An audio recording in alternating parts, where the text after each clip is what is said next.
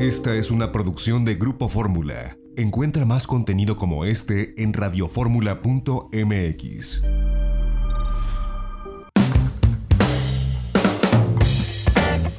Ya estamos de regreso y yo le agradezco que nos tomen este enlace en este sábado a los altavoceros del turismo. Edgar Morales, el castor, que además, bueno, está desde la ciudad de Durango. ¿Cómo estás, castor? Encantado de poder saludarte, José Antonio López Sosa, Marco Daniel Guzmán. Marco, ¿cómo, estás? Hola, ¿qué tal? ¿Cómo están, Castor? ¿Cómo estás, mi querido Pepe Toño? Encantado de estar aquí. Oigan, pues a ver, a bote prontos, pasó el Tianguis Turístico Digital y bueno, pues voces expertas como las suyas nos enriquecen y me gustaría que nos den su opinión para la audiencia de Grupo Fórmula. Eh, en términos simples, ¿sirvió o no sirvió? ¿Qué calificación le dan? Castor, empezamos contigo. Eh, yo considero que este ejercicio funcionó en el término que estamos viviendo eh, y funcionó no con un 10, funcionó con un 6 y en el buen sentido de la palabra. ¿A qué me refiero? Es un ensayo de todo lo que está sucediendo en las condiciones que vivimos actualmente. No se pueden hacer grandes negocios porque todo es eh, cortoplacista, lo más pegado a donde el semáforo nos pueda indicar que si podemos ir o no. Entonces, negocios son muy pocos, pero prospecciones son muchas y promoción como eso sí sirvió. Entonces, considero que con un 6 salen perfectamente bien ubicados. Tendríamos nosotros que esperar al siguiente para ver el resultado en otras condiciones de la bioseguridad. Marco, ¿a ti qué te pareció? Me pareció bien porque no hay que olvidar que la industria turística está deseosa primero de que el negocio siga andando. Entonces, esta era la gran oportunidad, de lo que había para que se dieran cita en un sitio digital para intentar sacar algo de negocio antes de que termine el año.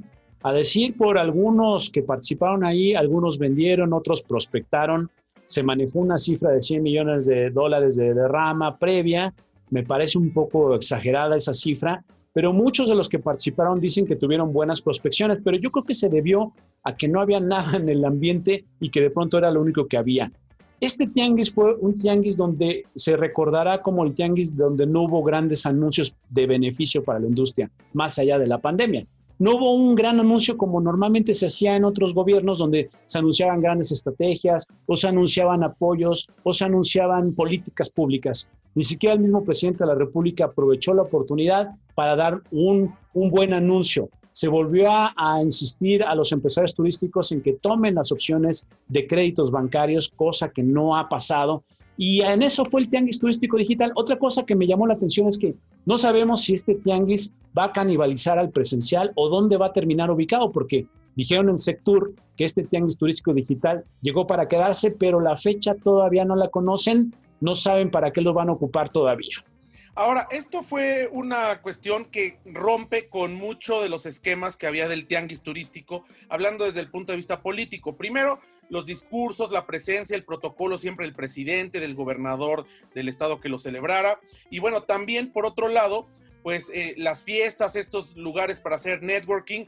Aquí tendríamos nosotros que entrar también en un ambiente donde la digitalización no se le da precisamente a entes que saben manejarlo a la perfección. Aquí todavía hay analfabetismo digital y por eso notamos nosotros una página más bien primaria que funcionó muy bien y todo se debe a que tanto los actores del turismo como la empresa que se dedicó a hacer esto encontró un match perfecto en la simpleza. No por ello malo, ¿eh? Al contrario, ahí empezó a funcionar todo de la mejor manera. ¿Qué va a pasar si hablamos nosotros del futuro?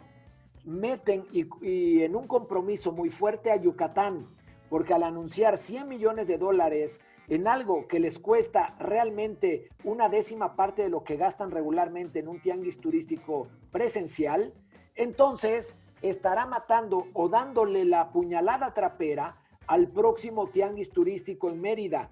Por eso tenemos que ser cautos en estos números, más bien eh, de una danza en la que todavía es con compromiso político más bien que establecer algo científicamente comprobable. Es difícil que sigamos en esta situación porque compromete a todos, tanto a los que van al próximo tianguis como a la sede misma. Marco. Sí, yo aquí lo que vi es un, factor que cobra especial este, importancia. Los destinos pagaron, los que pagaron mucho o los que pagaron el, paquete premium, el más caro, tuvieron eh, acceso a tener como, digamos, las mayores preferencias. Hablo de Yucatán, que aparte compró, se ve que compró el paquete más caro. Y la primera pregunta es, ¿debía o no costar lo que costó el tianguis a los destinos? Porque dependiendo lo que costaba, era la cantidad de empresarios que estaban invitados a formar parte de la lista que ahí se exhibía para que pudieran hacer negocios. Mientras Yucatán tenía todo, hasta tenía dos canales, Yucatán 1, Yucatán 2, donde se, había una sobreoferta, había destinos como Tlaxcala donde había muy poquita presencia, pero todo dictaminado por el dinero. Aquí el, gobierno hizo caso omiso, se hizo a un lado y todo se lo dejó a los empresarios, empezando por la empresa que organizó el tianguis. Y entonces el piso de exhibiciones estaba dictaminado por la cantidad de dinero que trajeran la chequera.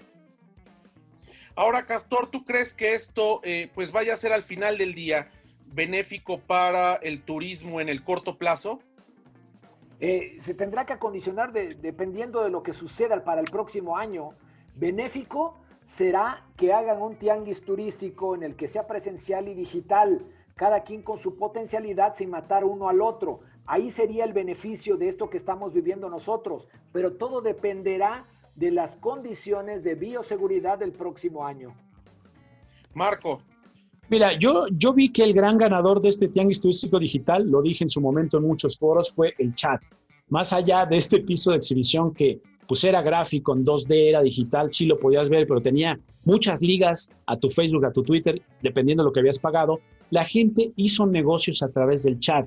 Por lo que yo pude ver y navegar dentro de la plataforma, el chat, pagaras poco o pagaras mucho, fue lo que hizo. Ni el lobby virtual, que fue muy didáctico, ni nada, fue como el chat. Lo que quiere decir que si es de naturaleza digital, eso aceleró las, las citas de negocio y mucha gente hizo citas inclusive fuera de la plataforma, lo cual fue benéfico. Pues eh, a, grosso modo una conclusión que nos puedan dar sobre, ya le dieron calificación, ya nos compartieron estos puntos de vista con relación a las diferencias y a lo que vendrá, si beneficio o no. Eh, una, una, conclusión, Castor, sobre lo que tú percibes después del Tianguis Turístico Digital y de todo lo que se ha dado a conocer, se ha informado. Un favor, nada más, que esto no se politice. ¿Cómo es posible que un Tianguis Turístico Digital, donde no tendrían que hacer nada los políticos, que ese bla, bla, bla, mejor lo inviertan en mejores ideas para conseguir apoyos a las pymes turísticas, que ya dejemos de mencionar a políticos dentro de un tianguis que tiene que hacer más compra-venta para beneficio de los turisteros en México. Ya no podemos estar en estas dos condiciones. Eso ya es parte del pasado. Huele a naftalina y hay que eliminarlo. Marco, tu conclusión. Mi conclusión es que este tianguis turístico digital llegó, nació como un poquito adelantado, un poco por las circunstancias. Hubo un evento digital que como que amenazaba con ser exitoso y lo hacen nacer un poco a fuerza y eso me hace pensar que el tianguis turístico digital no necesariamente iba a funcionar en un mes como septiembre. En condiciones normales, septiembre en el turismo se conoce como septiembre porque no hay nada. Entonces, yo no sé si se va a continuar en septiembre o le van a ubicar un mes. La misma Secretaría de Turismo lo ha dicho, no sabe en qué mes se va a poner porque nació pronto. Lo hicieron nacer muy pronto, propiciado por las circunstancias, muchas de ellas, como dice el castor, políticas. Pues yo les agradezco a ambos que nos hayan eh, pues regalado su opinión para la audiencia de Grupo Fórmula. Castor, te seguimos ahora en Webcams de México. ¿Qué días la gente te puede ver y a qué hora? Lunes, miércoles y viernes y si estoy de gira también los martes y los jueves. Así que síganme, por favor. A ti, Marco, en Reporte Lobby y en el diario 24 horas. Así es, así es. Y en redes sociales, Marco Daniel MX, Reporte Lobby también en Twitter y Facebook. Y los esperamos, como siempre, jueves y domingo 8 de la noche en nuestro Facebook Live Altavoz Turismo, donde pues frecuentemente estamos debatiendo estos temas de la industria. Muchísimas gracias a ambos por estar con nosotros esta tarde y nos vemos pues mañana domingo en el Altavoz. Saludos, gracias. Vamos a un corte, regresamos. Tenemos más en itinerario turístico este sábado a través de Grupo Fórmula.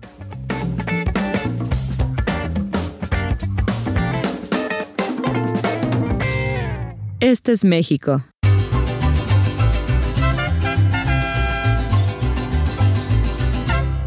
Este es el Caribe.